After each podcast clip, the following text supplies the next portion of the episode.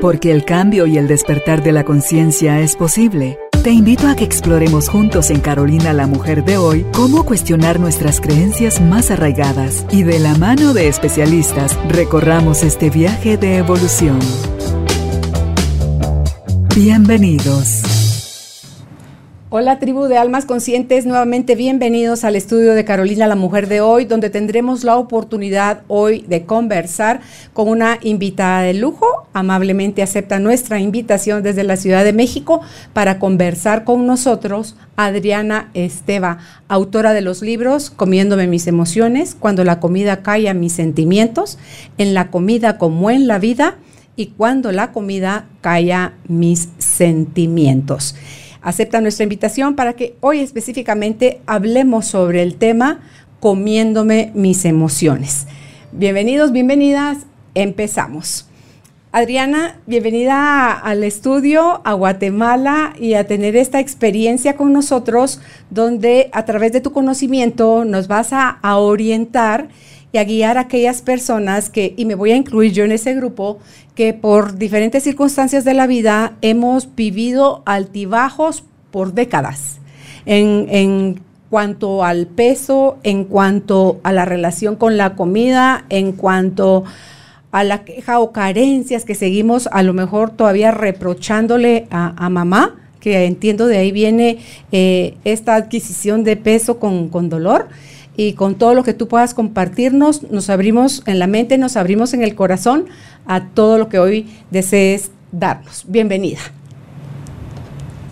Muchísimas gracias, muchas gracias por invitarme a este espacio. Me emociona muchísimo y me alegra que la tecnología nos permita hoy romper fronteras y hablar pues al corazón, como tú decías, yo creo que es un tema que a mucha gente nos llega de una manera o de otra este, esta relación con el cuerpo. Encantada de estar aquí con ustedes. En los años que tú tienes atendiendo personas, que me encantó del libro, en el, en el espacio donde tú lo dominaste, y si me quedo en el no puedo, o sea, todas las cosas que a lo mejor otros nos dijeron en la niñez o nosotros nos seguimos diciendo en cuanto a la talla, la cantidad de libras, la edad, la actividad que haces o dejas de hacer, pero no te hablan de la importancia y lo relacionado que está cuando eh, has callado tu dolor, has callado tus miedos, has eh, no has buscado ayuda, siguen latentes y activas tus carencias, tus necesidades y tu culpa o tu vergüenza, lo que sea que te esté llevando a, padecer eh, este sobrepeso, esta obesidad o esta mala relación con las comidas, con la comida. ¿Qué te, qué te has encontrado tú a través de toda la gente que has apoyado, Adriana? que es lo más común? ¿Qué es lo que más nos lleva a las mujeres a, comernos nuestras emociones? Eh, híjole, es que somos tan fascinantes los seres humanos que definirnos en una, eh, como en, una línea, pues es, se queda cortísimo, ¿no? Entonces, he visto de todo. Yo creo que tiene que ver muchísimo con qué tanto se nos permitía expresar.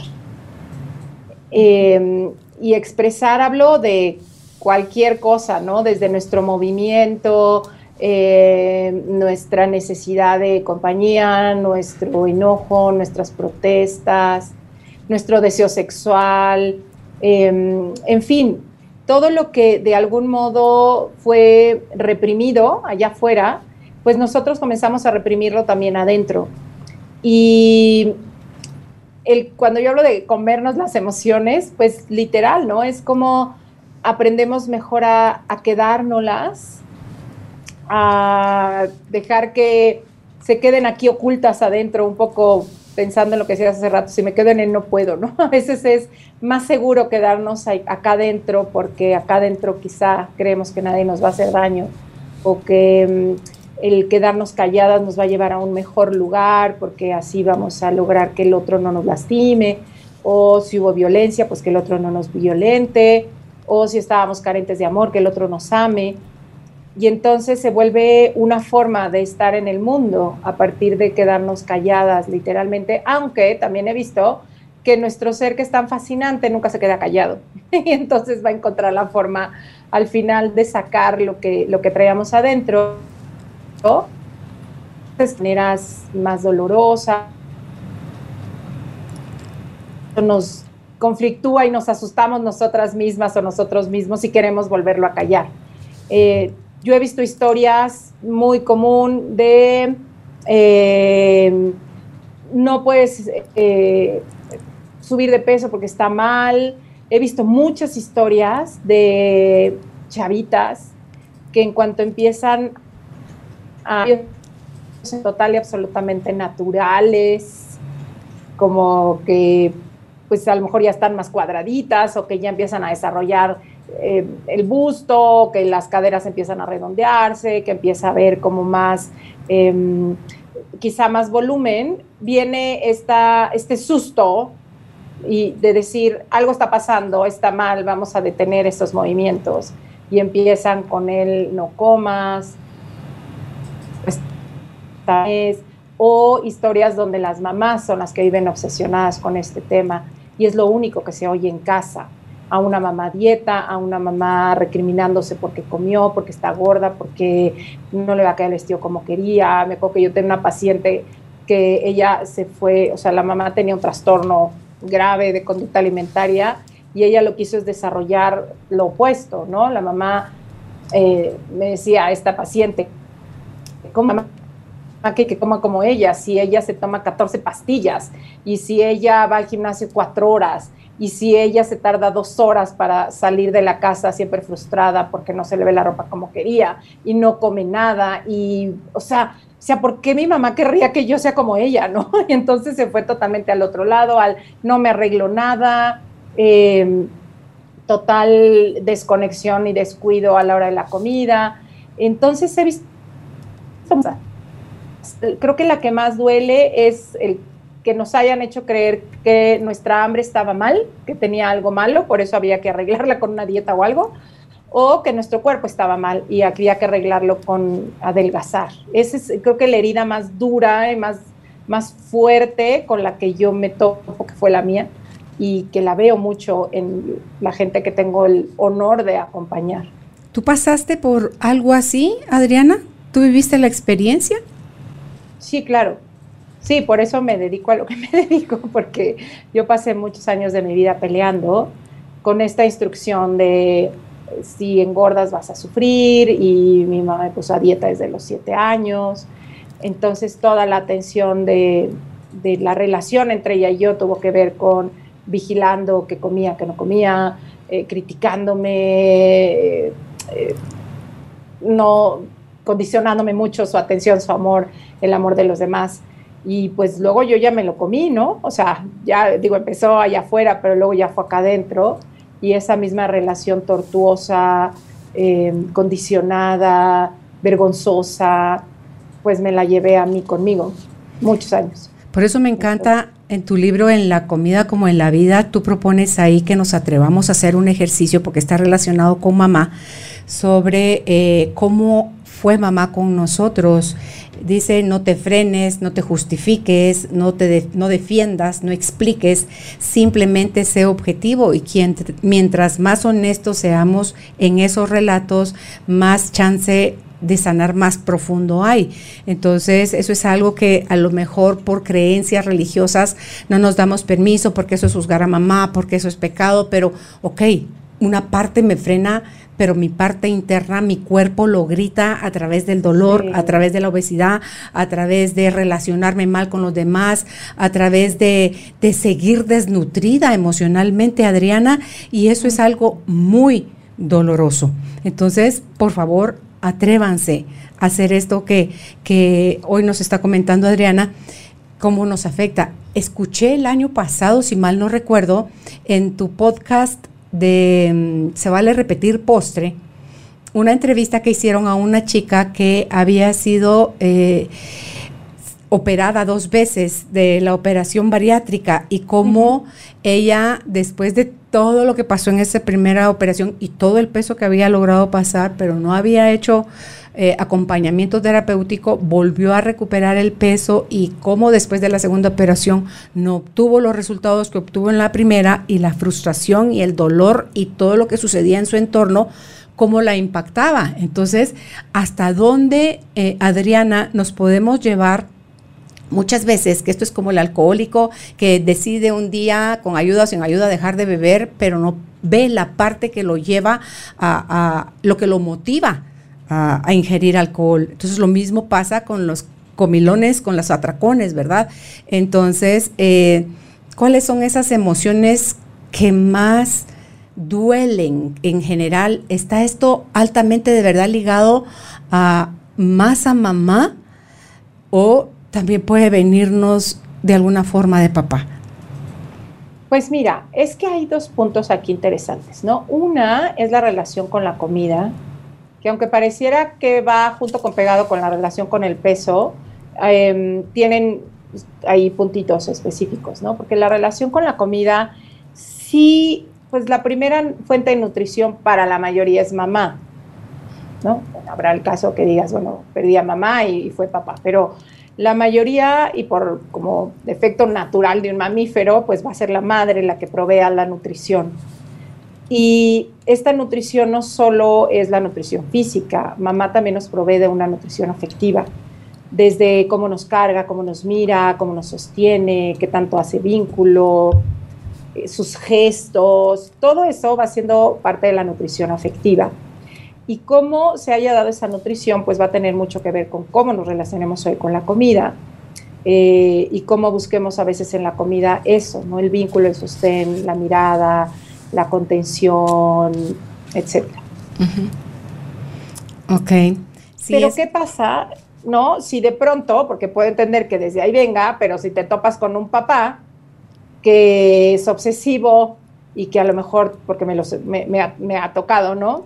Eh, y que les cuenta las calorías a sus hijas o a sus hijos y que está obsesionado con que sean delgadas o delgados y que eh, pues tiene su propio tema, ¿no? Entonces, claro que también va a influenciar esta relación con la comida. Em, también en, la, en este salir al mundo, que ahí es donde tiene que ver más papá, ¿no? Como nosotros nos, em, tomamos nuestro, como nuestra sexualidad en el tema de soy mujer, por ejemplo, a partir de, de papá, o sea, a partir de ver la diferencia, o sea, como que capto que yo soy mujer porque me doy cuenta que soy diferente a ti, que eres hombre. Igual los hombres, ¿no? O sea, toman, eh, entienden su sexualidad a partir de ver la diferencia con mamá. Entonces, pues claro que también en este ir al mundo, eh, de salir a explorar y ver quiénes somos nosotros en relación a papá, pues también va, va a verse muy influenciado si eh, reprime mi sexualidad o si se asusta de mi sexualidad, si él no tiene bien acomodada su sexualidad, incluso llega a haber cierto tipo de abuso, em, si eh, me coarta mi abrazo porque ya le da miedo que ya sea un ser, sexual. O sea, hay tanta cosa que también tiene que ver papá en nuestra historia con el cuerpo, sobre todo, con qué tanto mi cuerpo es un lugar seguro en donde estar, eh, qué tanto mi sexualidad es una parte de sexo tapamos muchísimo con, esta obsesión con el peso, tanto yéndonos a un lugar donde ya mi cuerpo casi, casi ni siquiera se ve, o sea, se ve, em, eh, vamos, ya no hay ni contacto con mi, con mi sexualidad porque a lo mejor ya puse demasiado peso, o volviéndome una niñita casi asexuada, ¿no? Como en el caso quizá de, una anorexia o de estos cuerpos demasiado pequeños. Y entonces ahí sí tiene que ver también eh, papá, ¿no? O sea, como al mundo completas, ¿no? Con el corazón, con la mente, con nuestra sexualidad. Eh, son tantos los temas que tienen que ver con la formación de un cuerpo que por eso me fascina lo que hago y como les decía hace ratito, no es una línea directa de decir, ah, mira, todos los que tienen bronca con la comida es por que mamá les dio pecho o no les dio y todos los que tienen tema con el cuerpo es porque papá se fue de la casa, ¿no? O sea, son tantas y tantas historias, eh, cómo se entremezclan, todas las defensas corporales, más todas las creencias, más todo nuestro sistema nervioso. Vamos, es fascinante em, atreverse a explorar la relación con la comida y con el cuerpo. Nos deja ver cómo nos vemos ante el mundo. Decía Jeanine Roth, que para mí es como uno de los de las primeras personas que, me, que, que yo vi, que escuché, que hablaban de esta relación emocional con la comida, y ella decía que ver el plato de comida es como ver nuestro mundo completo. Pues ahora sí que hay muchísimo que explorar en esa relación. Algo así como que si lo que ponemos en el plato es lo que ponemos en la vida, en las áreas de nuestra vida, ¿verdad? Desde relaciones sanas, que vendría a ser ese porcentaje de verduras y frutas de lo que debes comer, las grasas, aquello de lo que te sabes defender o no, porque la grasa al final en el cuerpo es eso, es esa barrera, de la, aunque tiene otra función desde la parte de la nutrición, eh, desde la parte de la protección, inseguridad, miedo, es una barrera que pones entre tú y el mundo. Eh, la proteína, o, que, es la que construye los músculos, que son todas aquellas cosas que tú sabes que tienes toda esa fuerza interna que te hace salir al mundo a, a vivirlo sin, sin miedo, Adriana. Entonces, eh, es qué estamos sintiendo, qué estamos pensando, qué estamos eh, diciéndonos, cómo nos estamos tratando cada que o estamos preparando la comida, perdón, la estamos comprando, la estamos preparando, el ambiente cuando la estamos comiendo y el resultado de eh, la comida ya en el cuerpo después de haber pasado por esos procesos. Sí, ahora sí que todo tiene que ver con todo, ¿no? Este, yo nos, yo soy, bueno, eh, total y absolutamente anti dietas y anti régimen y anti tener que adelgazar para solucionar nuestro tema con la comida, ¿no? Al contrario, eh, pensar que comer de una de tal o cual forma es lo que me va a dar la solución a tener una buena relación con la comida, pues la verdad es que solo inmiscuirte en un problema todavía más complejo. Entonces, ahorita que tú hablas de cómo poder mirar a la comida desde otro lugar, ¿no? Desde qué me está dando, eh, de qué me habla, qué tanto puedo tomar toda esta herramienta interna, eh, cómo se siente cuando como esta comida, desde dónde la estoy eligiendo, eh, pero no en el castigo de, ah, estás comiendo comida chatarra, entonces tú eres chatarra. No, bueno, no sé si se diga así comida chatarra, sí se dice. Sí, aquí sí se dice. Eh, yo no, como que no, no, soy de mirarlo así, ¿no? Es más desde, pues, ¿qué significa esa comida para ti, ¿no? con todas estas etiquetas que le hemos dado de qué es bueno, qué es malo, y entonces de ahí se juzga a la persona de, no, pues esta persona no se quiere porque, mira, está comiendo comida vacía. Eh, ¿no? Yo, yo soy como mucho más, así como hablaba hace rato del alcohólico, de un adicto que, que igual se le juzga por, por, por, tomar la sustancia, pero no se le asoma a ver más bien qué pasa atrás, así, me, así yo miro a, la forma de comer de las personas, ¿no? Sin juicio, em, sin esta etiqueta, esa pudiera parecer chatarra, pues para la persona puede significar la única fuente de amor, de consuelo, o lo único que tiene accesible, em, o lo único colorido que hay en una vida muy gris. Em, y pues es solo mirarlo y quizá ver que hay otras opciones, pero, pero sin juzgar a que está mal que tomes esta, ¿sabes? Em, a mí por eso me gusta la desde el, de veras, no juicio, no estigma, porque hay muchísimo estigma de, ah, esa gente come mal y por eso ya está enferma, eh, tiene altos problemas emocionales y pues todos tenemos tema emocional, todos, absolutamente todos, ¿no? Entonces ya juzgar a que, ah, es que los que tienen sobrepeso es porque tienen muchos temas emocionales. Oye, los de todas las tallas tienen temas emocionales, ¿no? Em, y esto de juzgar a que el, que el que es gordo no es sano, cuando hay muchas veces que hay gente muchísimo más sana en cuerpos grandes que personas eh, delgadas pero con pésimos hábitos, ¿no? O sea, puede haber una persona delgada que está delgada porque, una, porque su defensa caracterológica puede ser así, y otra porque pues a lo mejor se alimenta de refresco de dieta y cigarros todo el día, ¿no? Digo, no, no, no sabemos, sería como... Em, enjuiciar a que todos los delgados harían eso y no, pero no podríamos decidir el estado de salud de una persona solo por ver el tamaño de su cuerpo.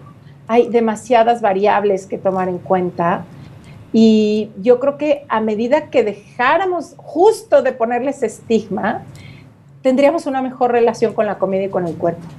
Definitivamente eso es lo que también he visto, que cuando creemos que hay que cambiar al cuerpo, inmediatamente la relación con la comida se va a deteriorar. Ok.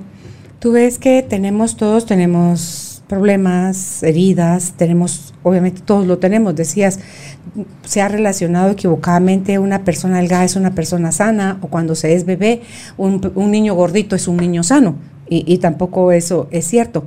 Entonces, dentro de esas heridas y esos problemas que tenemos a la hora de alimentarnos, nos cuesta, Adriana, reconocer qué estamos necesitando realmente, porque no es hambre necesariamente de alimento, de comida, porque podemos estar delgados, bien nutridos, pero las emociones lastimadas. ¿verdad? Entonces es con qué alimentamos nuestra mente, con qué alimentamos nuestro cuerpo, con qué alimentamos nuestras relaciones. O sea, todo lo que pueda llevarnos a, tener una mejor calidad de vida en general viene, de, creo yo, de, la raíz de poder reconocer cuáles son nuestras necesidades, de, gestionarlas, de, pedirlas cuando sea necesario, en lugar de, quedarnos callados guardando dolor, tristeza o resentimiento. Totalmente. Y creo que no se nos, no se nos enseñó, no, Caro, como eh, una, que teníamos el derecho a necesitar y que había la posibilidad de que esa necesidad fuera cubierta. Em, y claro, para algunas personas dirán, oye, todas mis carencias materiales estaban totalmente cubiertas, pero a la hora que yo quería hablar con mis papás, pues no había la posibilidad de acercarme, o habrá quien diga, no, mis papás estaban muy cercanos, pero no había que llevarnos a la boca. O sea, todos de algún modo vamos a tener carencia emocional. Eh, lo interesante, como tú decías, es mirarnos y que está bien, se vale necesitar, se vale sentirnos tristes, no vale sentirnos enojados. Creo que algo que se reprimió muchísimo, eh, sobre todo a las niñas, es enojarnos. Enojarte está mal, ¿no? Eh, volvemos a la parte que mencionabas al principio, y enojarte con tu mamá y con tu papá está peor, o sea, ¿cómo crees si ellos te dieron la vida? Este, y hay todo un, estigma acerca de cómo, de que no se podría estar enojado, más la parte muy biológica que de algún modo es, me abandonan, yo me muero, ¿no? Pues también el saber gestionar nuestro enojo, que nuestro enojo es parte sanísima de nosotros mismos, y que no por eso vamos a lastimar a nadie, pero sí podemos sostener un enojo y la firmeza y la fuerza y el poder que da poder sostener un enojo. Lo mismo también la fuerza que da poder sostener una debilidad. Em, aceptar que a veces que claro que me va a dar envidia lo que le está pasando a mi amiga, que entramos juntas y ella ya tiene un puestazo y yo todavía no. Y a veces justo como siento que ese pensamiento es malo y este sentimiento es malo, pues también voy a ser muy mala al comer y entonces me voy a ir a comer un alimento que yo considero también muy malo para castigarme de estar teniendo esos pensamientos y sentimientos. En lugar de solo decir, pues sí, claro que sí, ¿cómo no voy a estar enojada y sentir envidia de que yo llevo trabajando lo mismo y, ya, y me puedo hacer cargo y lo platicaré con alguien y eh, podría hacer ejercicios de descarga. O sea, hoy bendito sea Dios. Creo que em, cada vez hay más formas de acercarnos a nuestras emociones, algunas más eh, desde el platicar, otras que es un poco lo que yo me formo, que es la psicoterapia corporal, y que hacemos mucha, mucho movimiento corporal para darle salida a las emociones, pero habrá quien cantando pueda hacerlo, habrá quien, hay terapias hoy de todo tipo,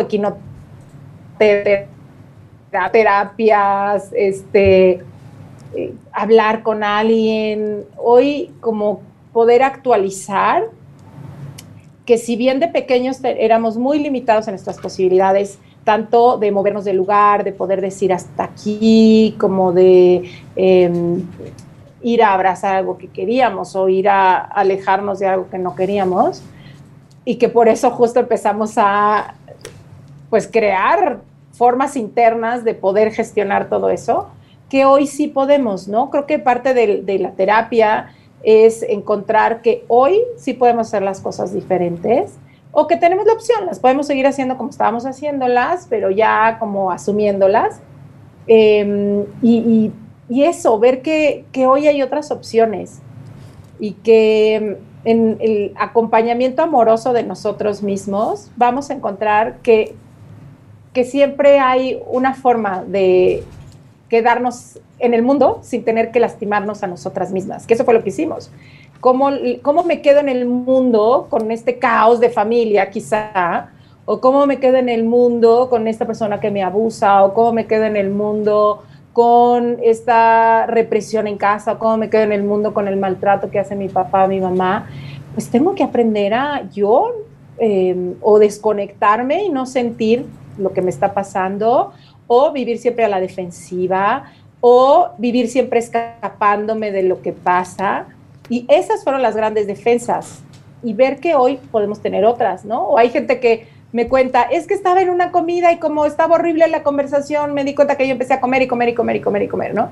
Y era como, claro, esa herramienta seguro estuvo para ti cuando tus papás se peleaban en casa, quizá, ¿no? Y no había otra más que comer, comer, pero hoy quizá te hubieras podido parar de la mesa, hubieras podido poner un alto, decir que estabas incómodo, eh, en fin, ¿no? Que, que, eso sería gestionar la emoción, sentirla, que eso es lo que más miedo nos da, y poderle dar una buena salida esta vez. Sí, es cuando lo actualizas, cuando te das cuenta que no estás loca, como que por qué de la nada, porque uno cree que es de la nada, está reaccionando en una situación como esa comida de la que mencionabas. Y que sí, cuando vas a terapia y te acompañan, te das cuenta que es tu forma de reaccionar como mecanismo de defensa desde que veías la violencia en tus papás o desde cuando viste el sacrificio o cuando viste todo lo que, lo que no existía y que muchas veces no se nos muestra, Adriana, los adultos nos quieren poner como un velo en el medio para que no veamos la realidad, pero resulta que la vida sí o sí nos va a poner de frente ante, ante la realidad cuando seamos grandes, así esta nos guste o no. Entonces, lo ideal sería que desde pequeños aprendiéramos a, gestionar eso. Lo ideal sería que los adultos hicieran cargo de sus problemas, ¿verdad? Eso sería, obviamente, la, utopía es esa. Porque cuando papá y mamá no se hacen cargo de sus problemas, nosotros, ante todo en los hijos, hay alguien que es como el Robin Hood, ¿verdad? Yo por ustedes, papá, yo por ti, mamá. Entonces, es, una carga muy pesada que ya de por sí lo que a cada uno eh, a nivel de alma elegimos venir a experimentar, ya son procesos de, desde chiquitos hasta grandotes, como para que encima tengamos que andar acarreando los de, los de papá y mamá. Yo creo que algo que también puede es, eh, creo que va ligado a eso, es cuando revisamos o nos hacemos conscientes de las creencias, ¿verdad? Del peso y la comida, es que nuestra felicidad, esa creencia de que la felicidad nuestra viene de otros. Y no es cierto, así como no viene de tu cuerpo, no viene de tus estudios, no viene del nivel socioeconómico, no viene, o sea, viene de algo más grande, de reconocerte como algo más grande que va más allá a la cantidad de, eh, libras o kilos que, pesa tu cuerpo. Exacto, me encanta cómo lo dices, eh, porque nos hemos creído este cuento, ¿no? Tanto si como voy a ser muy feliz, pero también si no como voy a ser muy feliz porque voy a adelgazar y ahora sí me van a querer y ahora sí voy a lograr todas las cosas que siempre he querido, o la comida es lo único que me da la paz que necesito o el consuelo. Y sí, se requiere revisar mucho creencias, por eso es un trabajo tan profundo, porque tiene este nivel de conciencia que es las creencias, pero tiene este otro nivel que son las emociones y tiene otro nivel más profundo que a mí me gusta trabajar mucho, que son las sensaciones. Escuchar muchísimo al cuerpo y dentro de nosotros, que somos un cuerpo vivo, cambiante, dinámico, que las memorias emocionales se quedan en el cuerpo. Por eso a mí el trabajo corporal me parece tan fascinante, porque creo que entender la emoción desde la razón es un poco complicado. Yo puedo entender y decir, sí, claro, bueno, ahora entiende mi mamá, está muy bien, es un grado de entendimiento. Pero cuando puedo sentir ese apretón en el pecho y permitir que ese apretón en el pecho vaya teniendo movimiento y que quizá termine en un llanto, quizá termine en un hazte para allá, quizá termine en un me necesito esconder y darle al cuerpo las salidas que hubiera necesitado tener cuando ocurrió el evento, que todos tenemos eventos que nos resultaron dolorosos, traumáticos. Y entonces hoy también saber que nuestro cuerpo es una enorme herramienta para llevarnos de regreso a ese lugar que mencionas, a ese lugar tan sabio, tan nuestro, tan de esencia, ese lugar que, bueno, para mí nunca, nunca se ha roto, sigue perfecto, y que, bueno, alrededor justo para proteger a esta lucecita tan bonita, pues fuimos creando todas nuestras defensas, ¿no? Entonces, el, el, ver la forma de comer como un vehículo de crecimiento, bueno, yo así lo decidí un día en mi vida, después de pelear años, años con una dieta a la otra, castigarme, hacerme. ¿eh? Un día decidí que eso iba a ser un vehículo de crecimiento, por algo estaba en mi vida. Y esto ocurrió hace 15 años y cada día me sorprendo más. Como que digo, órale, no tenía idea lo que estaba yo diciendo, porque me ha llevado a descubrir cosas las más espirituales, las más em, corporales, las más emocionales, las más mentales. Y eso es lo que, la invitación que yo hago continuamente a, a, quien se acerca a mí a, a, explorar su relación con la comida. Cuando me dicen, me acerco a ti porque ya no quiero comer tanto, porque quiero bajar de peso, le digo, ay, no, vete a otra de las tantas cosas que seguro has hecho. No, aquí venimos a trabajar en amor, en exploración, en, en compasión, en esta gana de, de ir especiales de nosotros. Esto que tú haces como misión de vida ahora, Adriana, fue a raíz de que hiciste este, este proceso de, de, reconciliación con tu cuerpo, lo lograste tú y después te pusiste al servicio. Sí, y sigo, ¿eh? Todos los días sigo reconstruyéndome, sigo trabajando en mí, hay días que me veo al espejo y me gusto, hay días que no, porque también tenemos muy, muy santificada la, sanación como ok, sanar quiere decir que a mí ya puedo sanar quiere decir que voy a ser delgada, sanar quiere decir que ya no voy a comer cosas que no deba, sanar quiere decir que voy a estar de buenas todo el día, sanar quiere decir no, y sanar no es eso. Sanar es mirarnos, sanar es quizá ver que hay otro lugar desde donde me voy a colocar. Y pues para mí el trabajo de sanación es cada día. Yo creo que en este voltear a verme y no a través de mis propias terapias, mis propias supervisiones, eh, el dar terapia a mí me sana porque entiendo cada día también más cosas, pues es un acto de amor a mí, eh, porque yo digo que cuando nos enamoramos de alguien queremos saber más de ese alguien. Y eso es lo que, lo que me lleva a mí a seguirme buscando, que pues me enamoré de mí. Y, no solo en el, ay, me enamoré de mí porque ya tengo talla tal, sino porque me enamoré del ser que hay dentro y que tiene tanta complejidad y que cada vez que nos asomamos o que yo me asomo a mí me encuentro con otras cosas de mí eso a mí es lo que me da la ilusión de seguir cada día, ¿no? No el decir, ah, yo ya la libré, miren, es fácil, vénganse de este lado del puente, sino yo te acompaño, yo, yo sé lo que es estar en el puente ahí a la mitad donde sientes que te estás ahogando, no te puedo sacar de ahí, pero te puedo acompañar, te puedo ofrecer mi mano, te puedo, o, no, o, nos quedamos aquí un ratito viendo qué se nos ocurre juntas o juntos, porque también bendito Dios tengo bastantes hombres. Eh, y eso es lo que me impulsa cada día, ¿no? No el decir, yo ya la libré, ya, sino que me encantó este camino de exploración y es el que comparto.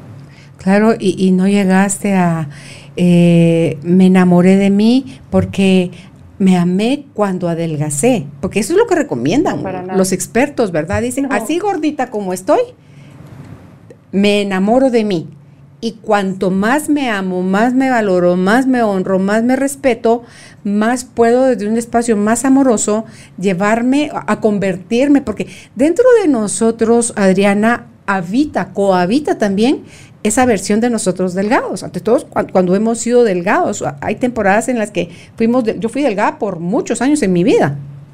En esta entrevista me encanta a mí que pueda tener la oportunidad yo de compartir con Adriana y con Elizabeth Aguirre Aguilar, estudiante de nutrición, dudas y comentarios relacionados al tema, porque me decía Lisi fuera de cámaras, Adriana, algo que te digo, me, me, dejó con la boca abierta y no pude evitar soltar la carcajada ante cómo las palabras que un adulto puede dirigir a un niño, y lo voy a encerrar entre comillas, con buena intención, pero cómo te puede marcar eso a la hora de vivir tú tu relación con la comida. Así que Lizzy, cuéntale por favor eso que te sucedió a los tres años de edad.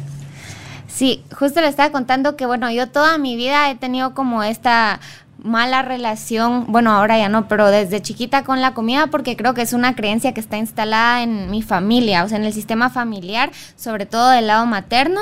Entonces también eh, cuando decías como todo eso que recibimos de pequeños, también me ponía a pensar que, por ejemplo, mi mamá no me lo decía a mí directamente, ella no me lo decía directamente como, ya no comas, ya no sé qué, pero era ella así con ella misma. Y como, como cuando uno es niño aprendemos muchísimo del ejemplo y más de lo que vemos, entonces también vamos absorbiendo todo eso. Luego de mi abuela o de otras personas sí recibía comentarios y justo le estaba comentando a Nina que... Eh, cuando iba a ballet, que empecé ballet desde los tres años, me decían así como, meta esa panza, que es esa panza de sandía que tiene.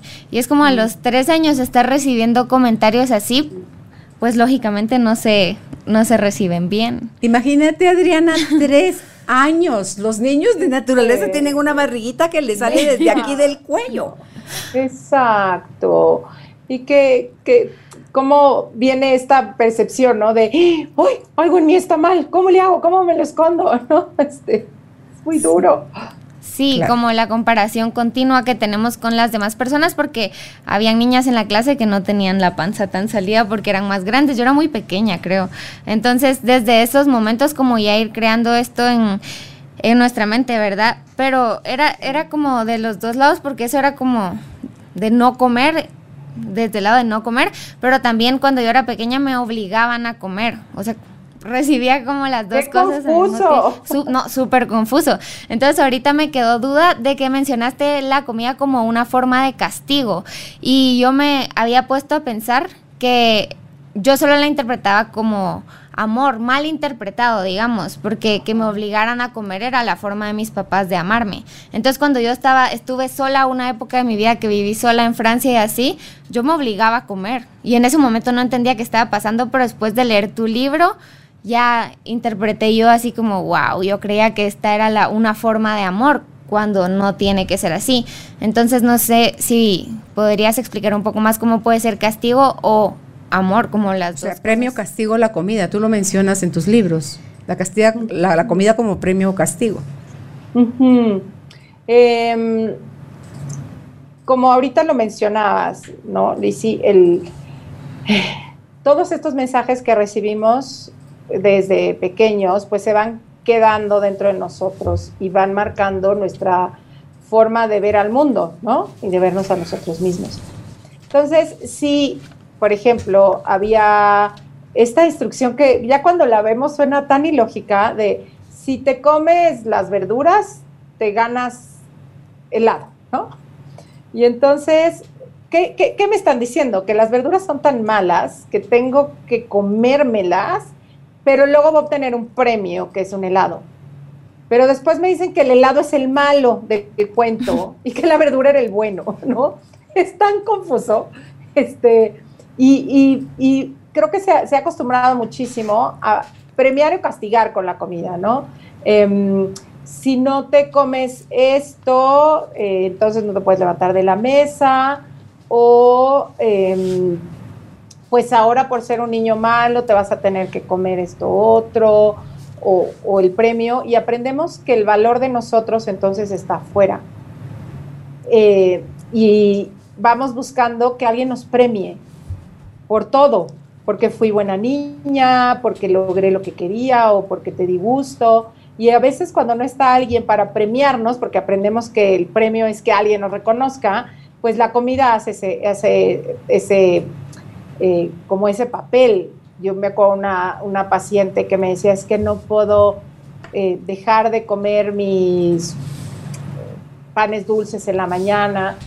Y cuando exploramos un poquito, era lo único que a ella le daba una sensación de lo estás haciendo bien. Madre soltera, se levantaba a las 4 de la mañana, arreglaba la comida para sus hijos, los iba a dejar a la guardería, regresaba, se iba a trabajar. O sea, tenía como una vida muy, eh, muy movida, de, mucha, de mucho trabajo. Y me decía, y nadie me dice que lo estoy haciendo bien, ¿no? Más que sus panecitos, eso sí le, recordaban que lo estaba haciendo bien, eran como su premio de estar haciendo algo bueno. Y en el término del, castigo, pues es en esta, em, como a pesar de estarme sintiendo mal con lo que estoy comiendo, porque igual ya me duele la panza porque me está irritando, de pronto casi, casi decir, pues me lo merezco por gorda, ¿no? Me lo merezco por no ser la que yo debería de ser. Y entonces uso la comida también como este este látigo para demostrarme que yo merezco sentirme mal, que yo merezco eh, no sentirme bonita, que yo merezco no ser atractiva. Y ahí es donde usamos también a la comida como castigo o como lo mencionaba en un ejemplo anterior, empiezo a sentir algún sentimiento que no está permitido, a lo mejor, no sé, sentir deseo por alguien y pues yo no puedo estar sintiendo deseo por alguien, ¿no? Porque a lo mejor estoy muy chica o a lo mejor porque pues, estoy casada o porque eso está mal o no, lo que sea. Y entonces voy a buscar cómo castigarme por tener este, este sentimiento y, y de pronto hacemos estas asociaciones. Voy a ir a comerme algo con lo que yo también me sienta mala o pecadora. Y dependiendo de los alimentos que tengamos prohibidos y que tengamos en calidad de estos son con los que peco, pues es probable que me vaya como a, a llevarme ahí a este pecado y luego a castigarme con recriminarme porque me lo comí cuando en realidad por lo que me estaba castigando es por haber sentido lo que sentí pensando que tampoco era permitido.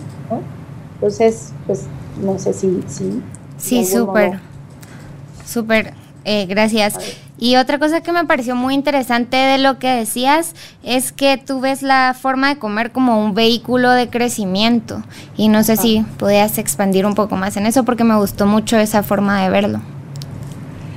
Pues después de, de verdad, muchos más años de los que yo hubiera querido, que me dediqué a obsesionarme con, con la comida, con las dietas, con con tomar pastillas, con hacer tratamientos, con inyectarme, o sea, hacer muchísimas cosas que me lastimaban mucho, pero sobre todo poner la mayoría de mi atención en eso. Como que un día yo me, como que me di, dije, ¿cuántas, qué porcentaje del día le dedico a esto? Y me di cuenta que creo que era el 90%.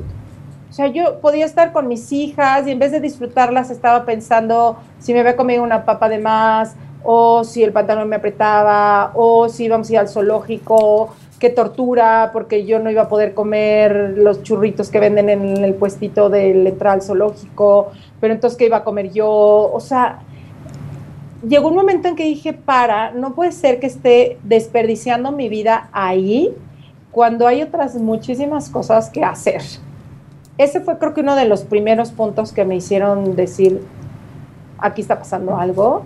Otro fue ver cómo esto estaba afectando a mis hijas, cómo yo las volvía locas, porque un día llenaba la casa de dulces y casi casi le hacía testigo de mis atracones, y al otro día tiraba los dulces a la basura gritando, diciendo que eran veneno, que eran una porquería, y cómo yo ya me angustiaba de qué comían y qué no comían, y una de mis hijas empezó a esconder comida, a taparse la pancita bien chiquita, y creo que ahí dije, ya no más, o sea ok, yo, yo crecí con esta historia, yo como quiera y me la llevo, pero ya soy madre y tengo a dos aquí al lado que no quería que repitieran mi propia historia. Y me di cuenta que yo estaba repitiendo la historia de mi mamá conmigo, ahora yo con ellas.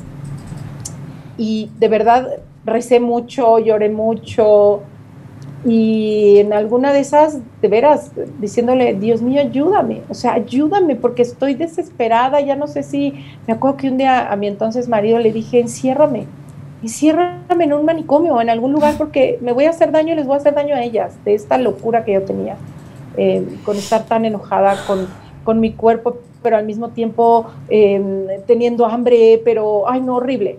Y entonces, en una de esas yo creo que me oyó y empecé a, se me empezaron a ocurrir estas cosas, ¿no? Como de, yo siempre he sido muy espiritual, soy máster en Reiki, siempre me ha encantado como ver más allá, saber que somos, o sea, nos han dicho que somos. Y, y, no sé, de ahí surgió de decir, bueno, aquí está esto, he peleado con esto, pues los años que llevo de vida, o la mayoría de ellos. Y tengo dos opciones, seguir peleando con esto o ver qué me habla de mí. Y así tal cual dije, esto se va a volver un vehículo de crecimiento para mí.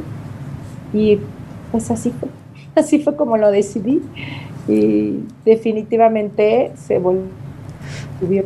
Yo sé que sigues en proceso, sé que sigues en proceso, pero el proceso más fuerte, el inicial, ¿como cuánto tiempo te tomó, Adriana? Uy, yo creo como un año, en ese año en el que decidí hacer las cosas muy diferente a como las venía haciendo. Eh, además, bueno, no fue un año fácil, ¿no? Me estaba divorciando, este, o sea, era como de estas crisis que te revuelcan. Y yo me acuerdo que decía, oh, oh, ¿qué me está pasando? Pero si tan solo fuera flaca o si tan solo pudiera dejar de comer, este, viéndolo como la solución a todos los problemas. Pero pues bueno, pues me aventé, de verdad me aventé como así un clavado al vacío, algo que yo no conocía. Cuando yo decidí, la primera decisión que tomé en ese entonces fue no volver a hacer una dieta en mi vida. No tenía claridad, la claridad que tengo hoy con tantos estudios que hoy comprueban eh, cómo son parte del problema y no de la solución, como no todas las personas que hacen dieta tienen un trastorno de conducta alimentaria, pero si todas las personas que tienen un trastorno de conducta alimentaria empezaron haciendo una dieta. Eh, yo no sabía todo esto, sin embargo, hubo una intuición dentro de mí que dijo, para, o sea, ¿qué has hecho? ¿Qué has hecho para llegar aquí? Y hice, literal, me puse a hacer un recuento, ¿no? ¿Qué he hecho? Pues la dieta esta, esta, esta, esta, esta, eh, saltarme comidas, eh, no sé, eh, tomar agua de charco, mira, pues ahí porque, porque me diera salmonela y a ver si con eso okay. Dentro de esas locuras que hacía uno, ¿no? Y puse toda mi lista y al final hubo, me, me llegó una pregunta que fue, bueno, ¿qué no has hecho? ¿No? Y, y ahí fue donde apareció, este, bueno, ¿qué no he hecho? No hacer dietas. Eso nunca lo he hecho. bueno, siempre las rompía, pues no es que las hiciera, pero siempre había una dieta que romper.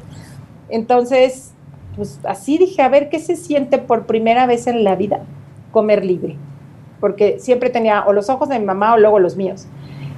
Y muerta de miedo, ¿eh? Porque yo no sabía si iba a acabar enterrada en un barranco, este, si me iba a morir de mi propio peso, o no sabía qué iba a pasar, nunca lo había hecho. Y pues así, con muchísimo miedo me aventé. Eh, bendito, yo sí creo que cuando uno da el paso, Dios pone el camino y me fue permitiendo pues encontrar a Jeanine Roth, por ejemplo, que era una mujer que había de hecho intentado suicidarse por esta historia y que al, al, decidir no, no suicidarse o, o, dar un tiempo entre que decidió suicidarse y suicidarse y dejó de hacer dietas y de ahí dijo, ay no, espérate, ya no me voy a morir porque ya encontré una nueva forma de estar en la vida y, pude escuchar, yo, primero me la aventé yo sola, eh, aparte en mi entorno eso no pasaba, ¿no? O sea, en mi entorno todo el mundo habla de dietas, mi mamá todo el día habla de dietas, mis tías todo el día hablan de dietas, mis amigas todo el día hablan de dietas. Salirme de ese entorno fue difícil, em, muy aventado. Había una parte de mí que decía, se me hace que nomás te estás haciendo pato y ahora sí esta ya fue la última que te estás aventando en tu locura. Y no, curiosamente me fue llevando cada vez a un mejor lugar y luego conocí a Janine y bueno, ya muchísimo más adelante, o sea, puedo decir hace a lo mejor dos años, empecé a escuchar eh, de salud en todas las tallas, de intuitive eating, de, bueno, intuitive eating sí ya lo conocí hace muchos años, pero de todos estos estudios relacionados con, con el, riesgo de hacer dietas. Empecé a involucrarme con pues, lo que es la gordofobia, el daño que hace la cultura de las dietas, el daño que hace la delgadez, el eh, poder entender que no todos los cuerpos pueden ser delgados, que venimos en diferentes tallas, que la salud no es directamente proporcional al tamaño del cuerpo. O sea, vamos, este camino que un día elegí me fue llevando a hoy ser psicoterapeuta corporal biodinámica, a hoy encontrar en, el manejo de trauma y de desarrollo somático, un campo de trabajo espectacular. O sea, me fue llevando y me sigue llevando a encontrar más relación con el cuerpo desde totalmente otro lugar. Entonces, por eso les decía hace rato que nunca supe lo que estaba diciendo, ¿no? Cuando dije que iba a ser un vehículo de crecimiento, jamás me imaginé eh, hasta dónde me iba a traer y lo que falta. Eso es lo hermoso, creo yo, hoy tu mensaje que nos deje, Adriana, el que muchas veces nos resignamos. Tú decías, no todos los cuerpos van a ser delgados. Si tú tu estructura ósea es grandota, si mides más de unos 75, 1,80 y has pesado siempre una cantidad fuerte, entonces dejar de pretender ser talla pequeña. O sea, nunca lo vas a tener, ni vas a usar zapatos talla 4, talla 5, vas a usar zapatos talla 9, talla... Entonces, todo eso va acorde a. Entonces, es que no nos resignemos, que me encantó esa frase que dijiste, cuando uno da el paso, Dios pone el camino. Entonces, si nosotros nos resignamos, que es también otra frase que está aquí en tu libro, en la comida como en la vida, tú lo explicas como, no, perdón, dice, desechar la posibilidad de cambio. si, a, algo estamos eh, expuestos en la vida, es al constante cambio. Eso es lo que la vida es un cambio constante porque nada es permanente. Entonces, dejar de no, resignarnos tampoco quiere decir, ay, me acomodo gorda feliz, porque esa es otra frase que se usa mucho, Adriana, que todos los gorditos son felices. No es cierto. O sea, es como el payaso que detrás del, de la sonrisa dibujada y del ser, estar contando chistes y siendo el, el, el que entretiene en las fiestas, son felices. Eso no es cierto. Pues yo la felicidad la quitaría del peso, ¿no? Porque la felicidad además, que cada persona. Y yo, más bien, sí, mi mensaje es el respeto profundo al cuerpo de cada persona. Cada persona tiene un cuerpo en relación a su historia, a su genética, a sus heridas, a sus años de dieta, porque cada dieta va a generar un, atracón, entonces estas subidas y bajadas de peso pues, también van a afectar muchísimo la forma en la que hoy tenga tu cuerpo y en la relación con la comida. ¿A qué me refiero? Lo que tuvo que hacer tu cuerpo para em, entrar en contacto con el entorno. No va, a ser, no va a ser lo mismo una persona que em, tuvo graves deficiencias en la etapa oral que una persona que tuvo eh, que su tema o su herida tuvo que ver más con eh, la autonomía y todo eso se refleja en el cuerpo. Entonces, si pudiéramos amar a este cuerpo, y cuando yo hablo de dejar dietas y de amarse uno mismo, de pronto se va hasta este lugar de, entonces que ya te valga gorro todo, tú ya pues, ni ni peles, que te comes, que no comes, que te pones, que no te pones. Y es al contrario, yo les digo, ámate más que nunca, cuídate más que nunca, pero el cuidar no es cuidar cuántas calorías pones en tu plato.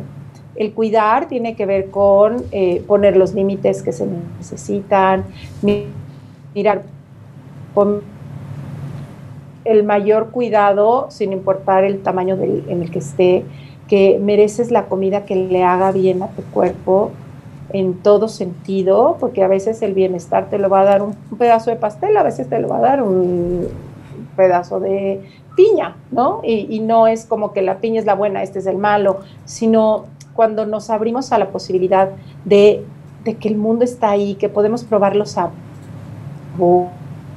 a mi dulce, a lo rico, em, cuando ya no está prohibido por lo general, deja de ser un tema de entonces el día que lo tengo enfrente me lo voy a comer todo cuando dejamos de hacer dieta nos damos cuenta que nuestro propio sentido de saciedad, nuestra propia hambre empiezan a jugar un papel muchísimo más activo, em, que ya no pospongo el comprarme un vestido bonito cuando baje de peso, me lo compro hoy y hoy me hoy de esta y hoy decido que a lo mejor no me gusta estar un espacio en un espacio no sé, donde hay mucho humo y me puedo salir, pero también decido que hoy merezco em, alzar mi voz y que esa voz no va a llegar necesariamente si yo bajo de peso, esa voz la tengo ya, esa voz que puede decir, hey, deja de meterte con la forma de mi cuerpo, deja de meterte con la forma en la que como, em,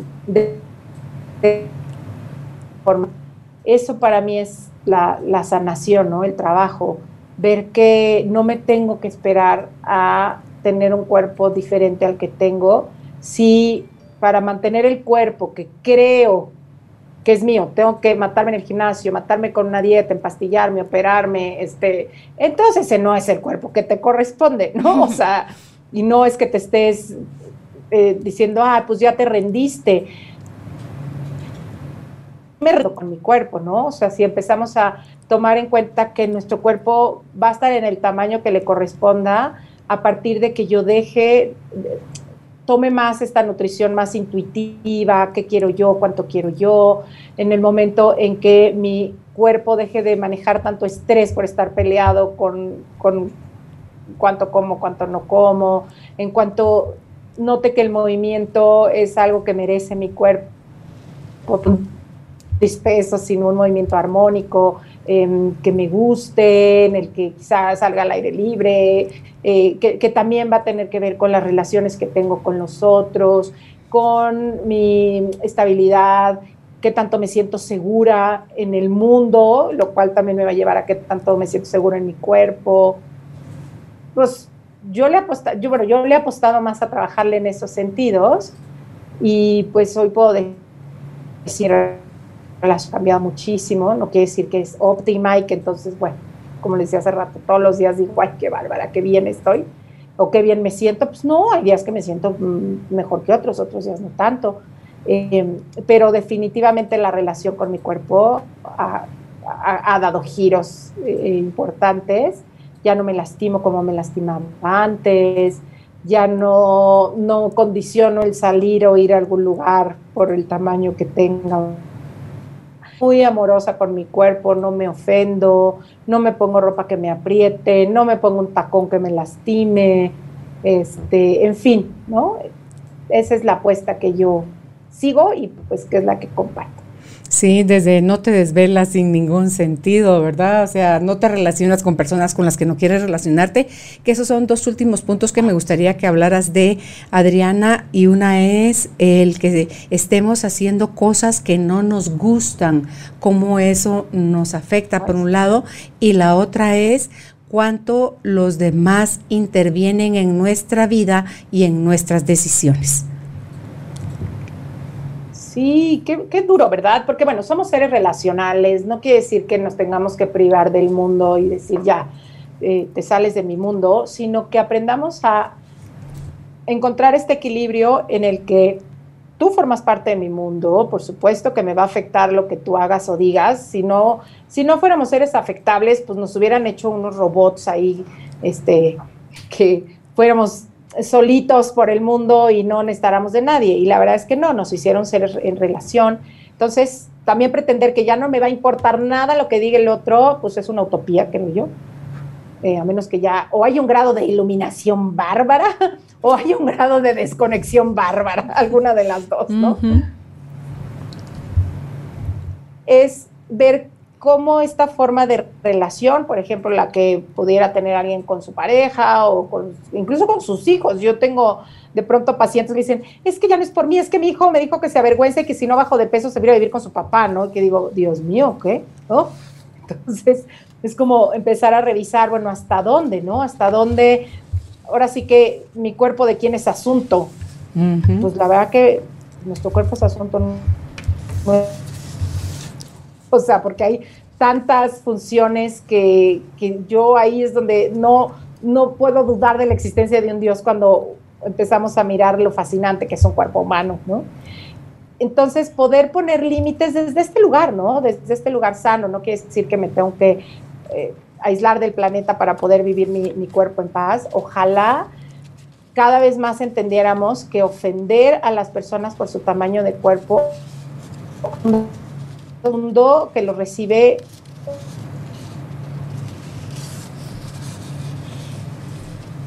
que todos tenemos derecho a tener el cuerpo que tenemos y ojalá de verdad empecemos por no juzgar, no criticar, eh, primero a nosotros, pero también al otro, que si nos preocupa la salud de una persona, eh, pues la verdad es que indaguemos un poquito más entre qué tanto yo decirle todo el tiempo que es por su salud le va a ayudar o no le va a ayudar. Porque pues estar de verdad eh, diciendo a alguien, es que es por tu salud, es que yo sí me preocupo, es como, oye, ¿por qué no te preocupas también entonces por mi salud emocional y mental y dejas de fastidiarme y me preguntas qué necesito quizá, ¿no? Eh, y, quizá me, me, acompañas o me, eh, me invitas a platicar, o sea, eso haría mucho mejor por mi salud que me estés fastidiando todo el día con que ya me comí un pan de más, ¿no? O sea, lo que pasa es que creo que en esa eh, creo que en el tema de la comida y del peso pareciera que hemos perdido nuestra voz porque el otro tiene una voz con más autoridad de poderme decir, yo que soy flaco, opino que tú estás gordo y entonces yo tengo el derecho a decirte a ti qué hacer. No, ¿no? Y, pensamos que entonces casi casi dice, ay, sí cierto, sí cierto, porque yo como estoy gorda no puedo atreverme a decir que tengo más hambre, porque los gordos no tienen hambre, solo los flacos, los gordos, es más, es un hambre. Entonces, empezar a levantar la voz de, oye, tengo hambre, pues tengo hambre. Gordo, flaco, mediano, del tamaño que esté, tengo hambre. He oído historias también horribles de, de chavitas que a los hermanos, por ser hombres, les decían, ¿tú qué quieres comer? No, pues yo, no sé, em, dos tortas y un de pastel. Ah, muy bien, mi amor, sí. ¿Tú? Ah, no, tú yogur de dieta, ¿verdad? Porque tú, tú eres mujer y estás a dieta, ¿no? Que dices, ¿cómo? Yo no puedo tener hambre y ellos sí o por qué mi hambre tendría que ser diferente. Entonces, pues creo que empezar a retomar nuestra voz, aunque al principio cueste trabajo. Yo por eso hago mucho trabajo de arraigos, de sentir al cuerpo, dónde está mi fuerza, que estoy sostenida, y de ahí cómo puedo sostener mi voz para decir, no gracias, no me voy a comer eso que tú quieres que yo me coma, o no gracias, no voy a hacer caso de lo que tú me acabas de decir, y sí me voy a comer lo que yo me quiero comer. Y es un trabajo, pues así, Ah, me doy cuenta que sí tengo el derecho a hablar y a decir, este es mi hambre, este soy yo, y no tiene por qué ser juzgada por nadie. Yo les pongo un ejemplo eh, que a lo mejor suena así como, eh, como muy exagerado, pero si alguien está haciendo pipí y entrar alguien más y empezar a decirme cómo la tengo que hacer, o si tendría que echar más chorritos, o si tendría que tener menos espuma, o si, pues, naturalmente, y con, o sea, vamos, no nos tocaríamos el corazón para decirle, lárgate de aquí. Y mi forma de hacer pipí es única, mía, y no tienes por qué meterte, ¿no? Pues con esa misma es el derecho que tenemos sobre nuestro cuerpo y sobre la forma en la que comemos. Es muy diferente pedir a lo mejor una orientación, ¿no? Con un nutriólogo de, oye, me gustaría sentirme más vital, o oye, pues a, lo mejor a mí me ayudaría una guía, o es una guía, pero esto de irle a entregar el poder a cualquier dieta, a cualquier método, a mi esposo, a mis hijos, a... Y casi, casi te entrego el poder, tú tienes el poder de decidir qué voy a comer o no ay, no, por favor, no, no, no, ese derecho es y siempre ha sido nuestro. El derecho incondicional a comer y a tener hambre siempre ha sido nuestro. Es correcto. ¿Qué movimientos corporales, porque lo has mencionado en más de una oportunidad, recomiendas, Adriana, que para que empecemos, porque, sabes tú, yo creo que nos desconectamos de tal manera del cuerpo y lo hermoso es que el cuerpo nunca te va a mentir. Entonces, ¿Qué movimientos corporales recomiendas para empezar a eh, hacer esa reconexión? Pues uno relativamente sencillo es incluso siente estar sentado en donde está sentado. No escuché, se me cortó tu voz. ¿Podrías repetir eso, por favor? Eh, que uno que podemos empezar a hacer es desde cómo se siente estar sentado en donde estoy sentado o, parado en donde estoy parado. Eh, qué tanto me doy cuenta que mi cuerpo cede al ofrecimiento de la superficie, a que me, em, empezar a notar pues mis pies en la tierra, mm, que qué tanto me permito conectar, qué tanto mis pies pueden hacer eh, contacto con, la tierra, desde darme cuenta cómo se siente lo que siento, em, cómo, siento, hay una, hay una definición que formas bien las sensaciones que es cuál es la cuál, cuál sería la cualidad de la energía que estoy sintiendo ahorita, ¿no? Si siento como, ay, como algo con mucho movimiento, ok, ¿no? ¿Qué necesitaría este movimiento? Quizá el simple hecho de estar haciendo el movimiento tal cual, ¿no? De, ay, como de necesito que algo salga, me empieza a hablar de algo, em, empezar a conectar con cómo se siente comer cuando tengo hambre, cómo se siente eh, ese primer bocado cuando sí tengo hambre, eh, cómo se siente la saciedad en mí, cómo se siente el hambre en mí, pues ir reconociendo eso que no porque no lo sintamos está ocurriendo, pero cuando nos involucramos y nos damos cuenta que se está sintiendo, nos da mucha herramienta de qué necesito. Si, si yo logro encontrar qué siento, es más fácil que yo encuentre qué necesito. Pues bueno, este tipo de, de ejercicios muy de arraigo, temperatura, eh, entrar en contacto con texturas, quizá cómo se siente cuando toco esto, cómo se siente oler, eh, bajar el cuerpo, ahora sí que ir del cuello para abajo. Sí, me gusta eso de eh, que, lo que siento me, lleve a, a la claridad de qué necesito, porque a veces en esto de hacernos cargo de nosotros, Adriana, lo que podemos necesitar puede ser tan sencillo como un abrazo, poner límites, alejarnos de una persona hasta pedir ayuda. Exacto. Y tú lo dijiste hace rato, nuestro cuerpo no miente, es súper auténtico, es lo máximo. De veras, yo casi estoy más enamorada del cuerpo. Es lo máximo. Imagínate si es el vehículo, el vehículo en el que tu espíritu se va a transportar. Exacto. Y con una sabiduría bárbara bárbara.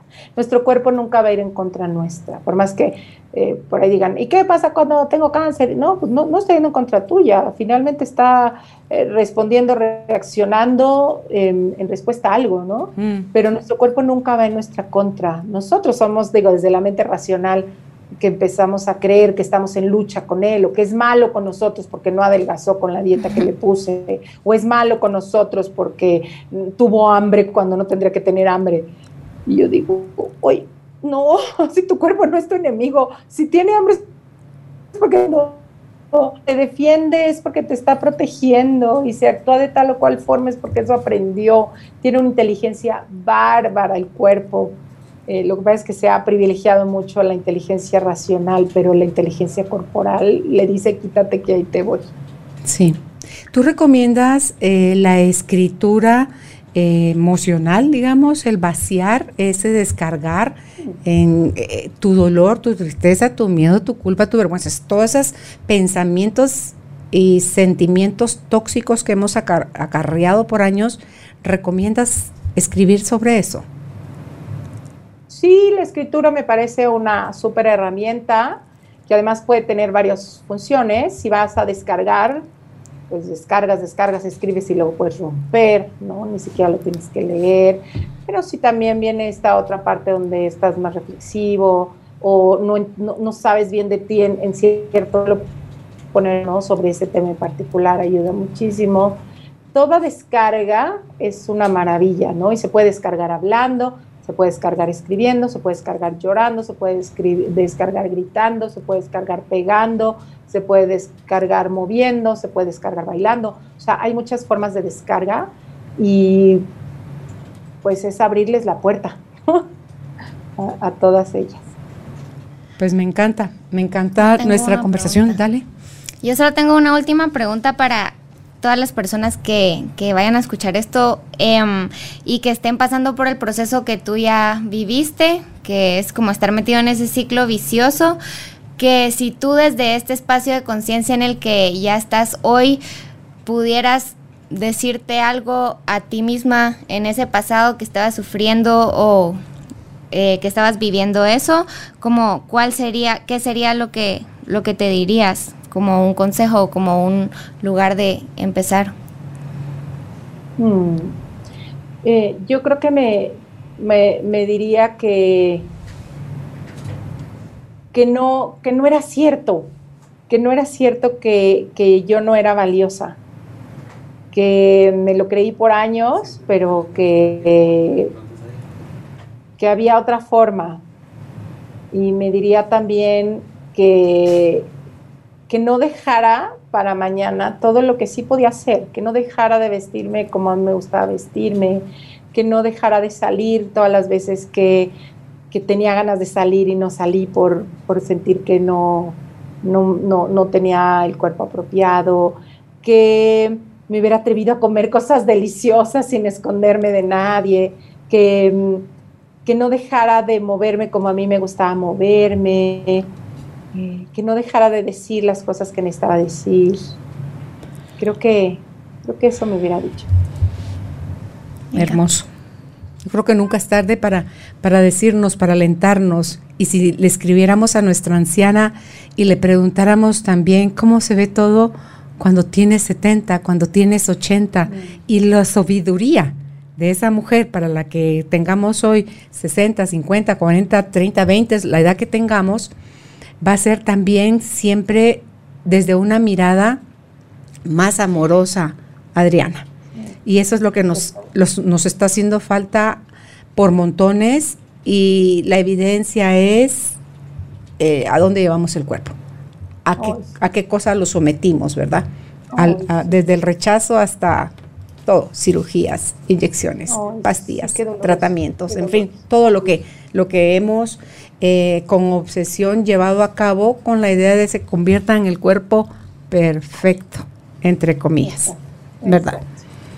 Pues eh, algo más que quieras agregar ya para despedirnos, Adriana. Nosotros solo te podemos decir gracias por, por, por, tu sí, gracias por aceptar nuestra invitación y compartir con nosotros tu testimonio y tus consejos para poder eh, relacionarnos mejor con nuestro cuerpo.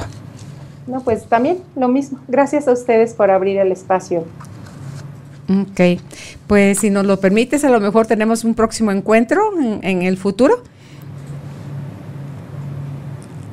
Sí, es que se cortó un poquito. Que ah, si nos dejas la, invitación para poder contactarte nuevamente en el futuro, claro, nos encantaría. Por supuesto. Por supuesto, y bueno, decirles que tengo talleres en línea, sesiones en línea, que no están solos, que no están solas, y siempre se va a poder mirar el cristal desde otro. Sí. Gracias, Adriana. Ustedes pueden contactar a Adriana en Facebook y en Instagram como Adriana Esteva y su podcast su podcast es Se vale repetir postre. No se lo pierdan, por favor. Buenísimo los temas que ahí trata Adriana. Hasta una próxima oportunidad, Adriana. Que estés bien. Gracias, igualmente. Gracias por ser parte de esta tribu de almas conscientes. Recuerda visitar nuestra página web carolinalamujerdehoy.com.gt para más información de estos temas y de nuestros invitados. Tenemos más programas, blog, libros, talleres, tienda en línea y material exclusivo para quienes se suscriban. Encuéntranos en redes sociales como Carolina la Mujer de Hoy.